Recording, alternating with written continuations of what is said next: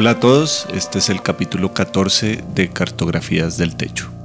Hoy empezamos con Andrés Zárate, sociólogo, gestor cultural y promotor de lectura, que nos escribe desde la localidad de Kennedy.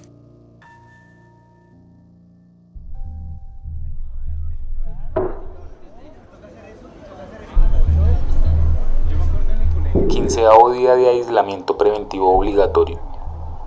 Acabo de llegar de la calle y afuera las cosas se ven raras. Se ha masificado el uso de tapabocas y guantes de látex como indicadores de la crisis. Los hay de todo tipo y diseño. En varios sitios de comercio y supermercados se hacen filas de varias cuadras porque la gente mantiene el metro de distancia y hasta más. Los migrantes que están en condiciones difíciles, como en tierra de nadie, son los primeros que se han decidido a salir. Se hacen en las entradas a pedir dinero y por lo general no les va mal. De hecho, lo único que ha cambiado para algunos es que ahora lo tienen que hacer con todas las medidas de bioseguridad. O bueno, algunas. Igual, claramente no hay normalidad todavía, pero hay algo que se respira.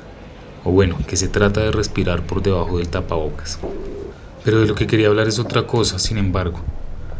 Pues de puertas para adentro algo me sorprende todavía más y es que soy testigo de un hecho que revierte completamente mi escepticismo. Porque una cosa ya es verdad, un fenómeno es por fin una verdad absoluta. Hay una pandemia.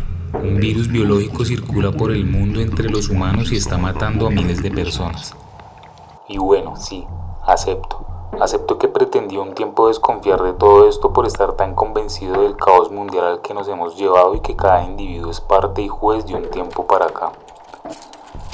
Pero sin darle más vueltas al asunto, me refiero a que apenas llego a mi casa y me dejo contagiar como siempre de la alegría de mi perra al entrar, me abstengo de jugar con ella y es que por el miedo a pasarle el virus que traigo de la calle y que luego ella me lo pase a mí y yo a los demás y así. Y no es para menos. No sé si sea compulsivo o qué, pero al instante veo imágenes en mi cabeza de mis manos tocando botones, alando manijas, entregando billetes, recibiendo monedas, de algo debe servir por lo menos andar en bicicleta y evitar el transporte público.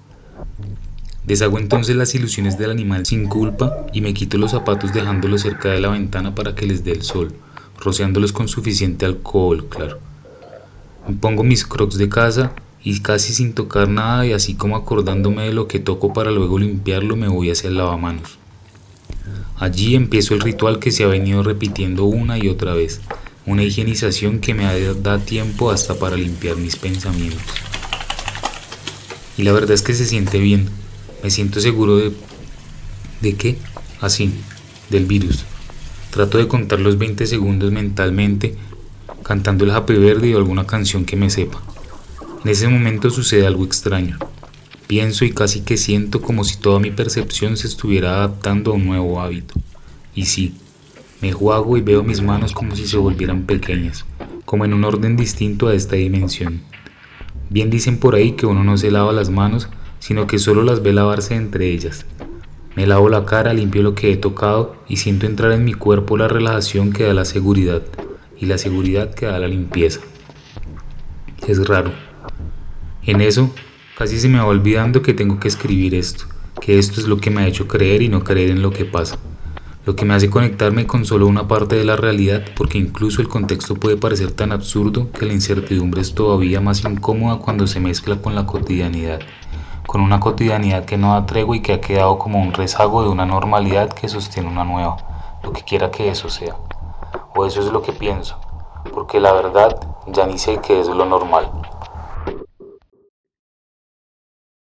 Seguimos con Tats Hernández, artista plástica, historiadora y podcaster desde Suba. Si me preguntan cómo he vivido el confinamiento, debo confesar que lo he vivido entre líneas y colores. Es posiblemente lo mejor que me pudo pasar en este preciso momento de mi vida. Estaba fríamente habituado a una rutina sencilla. Todos los días me despertaba antes que se asomara el sol Desayunaba algo ligero para no marearme y esperaba que sonara el claxon del automóvil de mi vecina. Me subí a su auto mientras recogíamos a dos o tres personas más para irnos juntos a la universidad. Madrugábamos para evitar el tráfico, para evitar el transporte público, las filas interminables e irnos conversando tranquilamente. Aprendí de idiomas, de veterinaria, de economía, y hasta de arquitectura en esos diversos recorridos. Llegaba a la universidad todos los días entre las 6 y 7 de la mañana, envuelta desde las orejas hasta el pecho en un poncho blanco enorme, con las manos entre guantes de cuero y metida siempre en un abrigo calientito.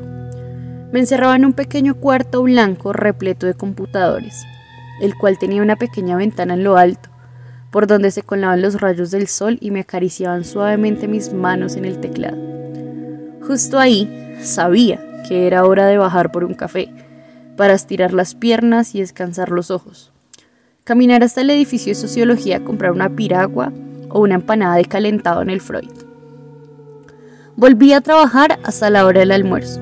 Para este punto, mi indumentaria invernal se transformaba en un saco ligero o en una camisa fresca, y en los días de mayor sol se traducía en pies descalzos sobre el pasto, un pantalón remangado hasta las rodillas, el cabello largo en una moña improvisada y una que otra cerveza fría.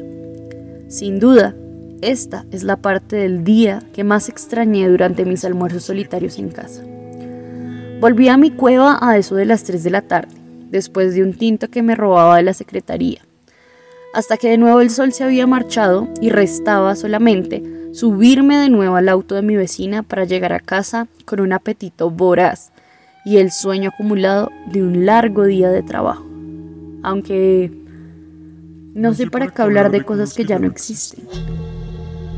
Esa rutina tan estructurada con la que me sentía a gusto se desbarató de un día para otro. Mi encierro comenzó el 15 de marzo. Ese día, antes de salir de aquella sala de computadores donde transcurría mi vida, escribí un mensaje en un tablero de tareas. Puse bienvenidos de vuelta en grandes letras rojas. Desafortunadamente, hasta el día de hoy no lo he vuelto a ver.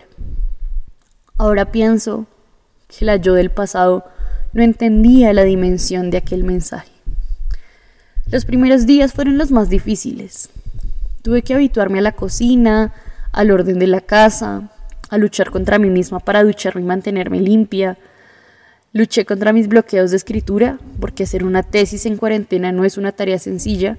Luché contra los cientos de intentos de abandonar mis responsabilidades, que a pesar de estar en casa, continuaban tocando a mi puerta. El sueño se hizo cada vez más difícil de conciliar, y la ansiedad por ver a mis amigos y familiares se recrudecía. Para finales de junio sentía que no podía más, que si tenía que tolerar un mes más de aquel encierro absoluto, terminaría enloqueciendo. Sin embargo, a mi puerta tocaron oportunidades hermosas.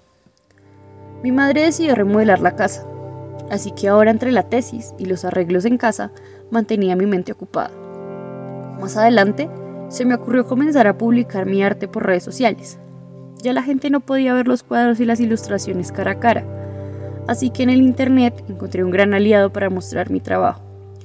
Comenzó a crecer y vi que realmente me podía dedicar a ilustrar sin más presiones académicas. Para agosto ya estaba produciendo obras a diario. Para septiembre me presenté a un ambicioso estímulo económico para el que nunca antes tuve agallas. Y para octubre me había ganado el estímulo del gobierno, que me permitiría, por lo menos por unos meses, dedicarme por entero a mi arte.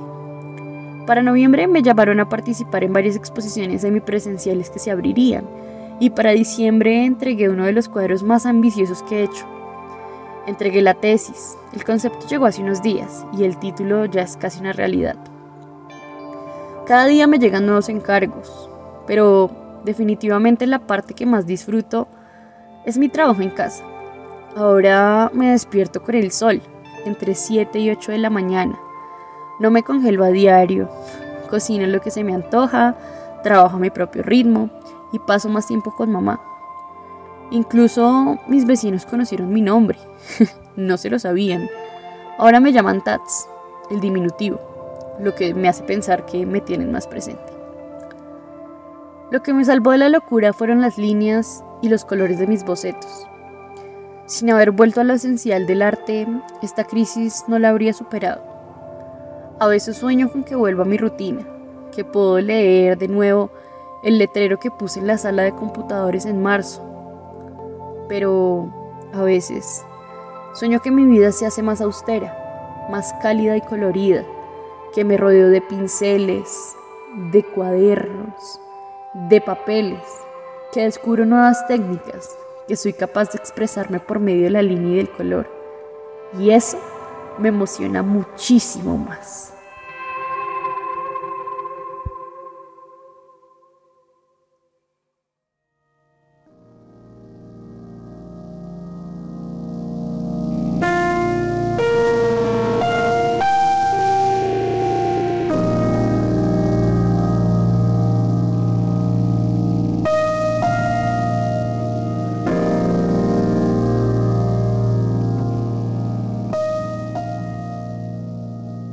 Queremos agradecerles a Andrés y a Tats por sus testimonios que sin duda nos muestran dos formas diferentes de vivir este encierro. Cada uno lo vive de una manera distinta, pero todos definitivamente lo vivimos. Por eso existe este podcast. Recuerden entonces que nos pueden enviar sus historias, testimonios o pensamientos a cartografíasdeltecho.gmail.com.